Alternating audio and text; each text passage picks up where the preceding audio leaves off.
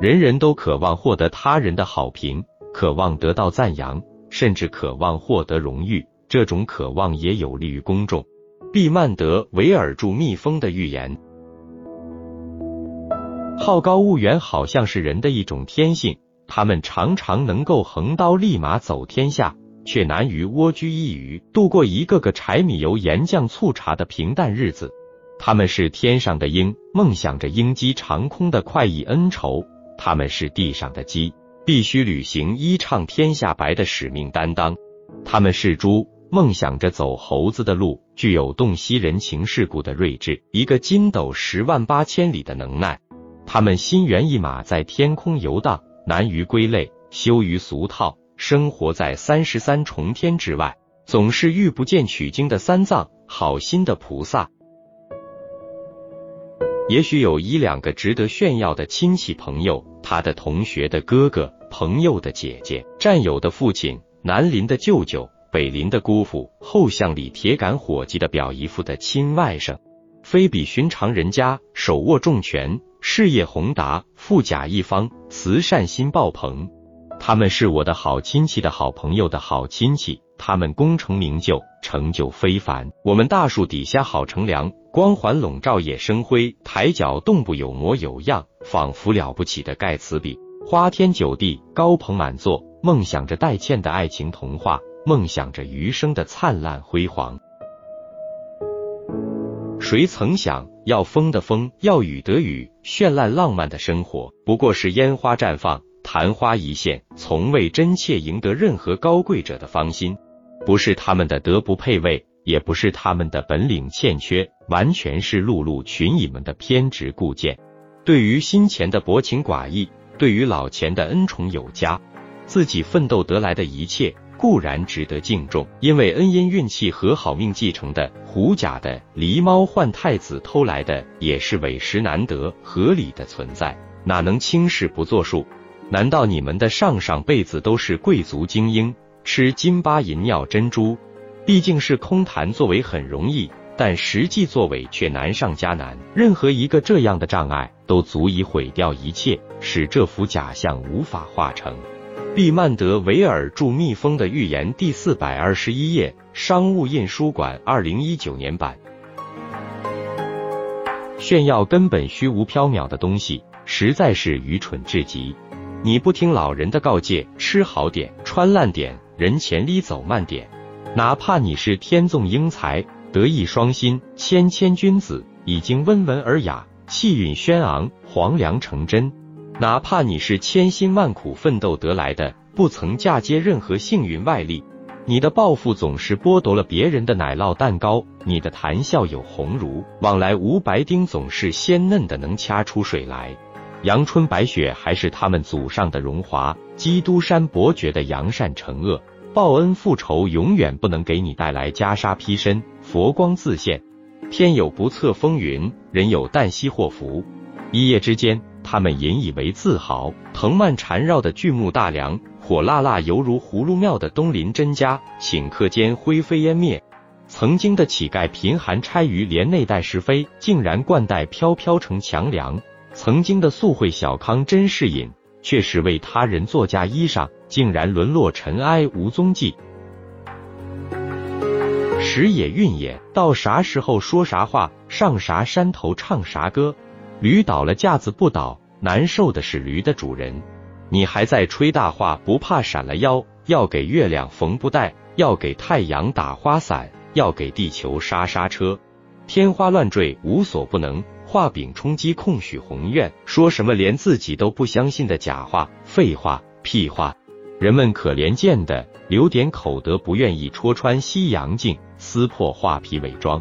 千万别自以为的记。自以为瞒天过海，功夫了的；自以为人家不明就里，一股脑儿的冒傻气，还肆意的张牙舞爪，吹破猪尿泡不脸红，依然的我行我素，活在虚幻的月光里，如同患了臆想症的疯子，一眨眼间变成了王子，几乎全然忘记了垃圾堆里的蛋糕、油饼、衬衫、连衣裙，去的迟了，早被那个叫做孔乙己的老先生收拾了去。他们活在自我的幻影中，气焰汹汹，贵不可及，俨然伯纳德·阿尔诺的嫡传继承人。他们憨态可掬，行为乖张，令人捧腹而心酸，俨然是埃隆·马克思。有移民火星的豪迈与实力，他们大言不惭，说天荒地、登月亮而小宇宙，俨然老子天下第一，仿佛私人定制了一枚太阳，哪里还把帕瓦罗蒂、多明戈、卡雷拉斯的太阳放在眼里，听在耳里？他们风一样自由，鸟一样自在，肆意践踏凡夫俗子的法律道德，他们悲天悯人。福大厦于卫青，埋怨俗世常人的鼠目寸光，想象力匮乏。他们朝三暮四，不亦乐乎？哪里有闲工夫操心油盐酱醋的闲淡事？他们诉说你的不识抬举，贻误时机；你的不听人劝，吃不饱饭。他们笑你只知拉车，不知抬头看路。假如能够早早的拜倒在他的石榴裙下，保管你上的神坛，登的宝刹，取得到如来的秘经。学得到斗战胜佛没见过的九十九变换，他们唯恐你在鸡毛蒜皮、吃喝拉撒的事情上纠缠不休，最怕你放弃远大梦想，庸庸碌碌无所追求。他们需要那些异想天开的成群傻子，更喜欢那些不甘平庸的大胆幻想家。他们传经布道，描绘天国美景；他们虚无缥缈，神龙见尾不见首。他们常住三十三层天之外，与佛祖肯谈论经，与嫦娥谝仙化眼。那个虚幻的圈子，缥缈的世界，根本和他八竿子打不着了。只在天上闻，人间哪得见？他是战风车的骑士堂吉诃德，雪纷纷沿途乞讨的大观园贾宝玉，似曾相识燕纷飞，官员相敬道徘徊，太师已还在。富贵柔软的屁股已成为蝼蚁的圣餐，花袭人已去，怡红院潇湘馆早已败落萧条，腐烂成一股熏天恶臭。你是那个德伯家的苔丝，你的贫苦小贩父母要怎样推你进火坑？那个坏少爷亚历克，那个装腔作势的牧师儿子克莱尔，那个新婚之夜的不幸坦白，生活的窘迫逼你与寇仇厮混，迟到的悔恨激发你举起杀人的利刃。你的肉体上了现实的绞刑架，你的时代上了历史的审判台。一个纯洁的女人浩气凛然，一个虚伪的时代强弩灰飞。我贫穷、卑微、不美丽，但当我们的灵魂穿过坟墓，来到上帝面前时，我们都是平等的。如果说德伯家的苔丝在男性书写历史的海面上砸出了一朵水花，那么勃朗特姐妹的简爱呼啸山庄。让这朵水花漫溢成了滔天巨浪。那么，正如各位所熟悉的，在我们这个沉沉乡音的世界中，海上也好，其他的地方也好，往往有这样的情况，就是说，当一个人处于发号施令的地位，而发现有个下属很影响到他那高人一等的威信的时候，他立刻就会对那人怀着一种按捺不住的不满和恨之入骨的心思。如果他有机会，他就要摧毁和粉碎那个下属的气焰，把他打垮。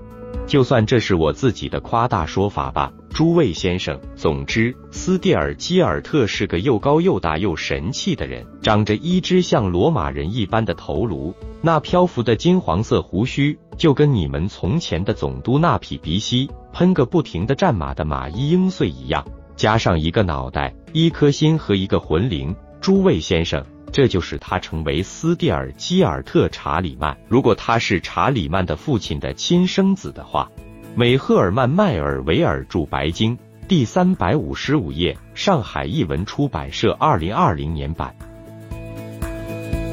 芸芸众生的聪明在于安分守己，精英卓异者的灾难在于黄粱美梦。富贵双全，生活在虚幻之中，勉强还能支撑些时日；贫贱落魄，向往缥缈的桃源，常常是鸡飞蛋打，生命不保。高处不胜寒，说的不仅仅是高山的寒冷积雪，却是人间高绝后路生活的虚幻。在贵族的虚幻之中，把自己的儿女推入了火坑。昨天的故事，今天不断在重演。昨天的船票已难登上今日的客船，阳光之下总在上演旧时的悲剧，阳光之下的饮食男女又何曾觉悟？何曾觉醒？何曾觉今是而昨非？陈芝麻烂谷子烟熏火燎之后，也许是美味佳肴；驴粪蛋儿的光鲜温热，岂不是屎壳郎的温柔富贵之乡？可怜见的，可怜见的，你弃之不顾的骑士精神，也曾是桑丘主仆孜孜求索的城堡。戴尔拉尔 L 巴拉他了，便宜他了。张希哲，总督桑丘的海岛，分享完了。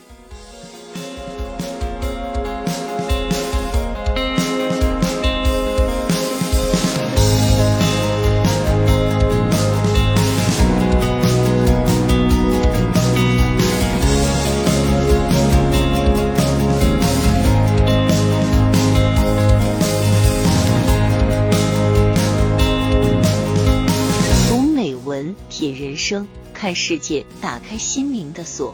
小伙伴们，下期再见。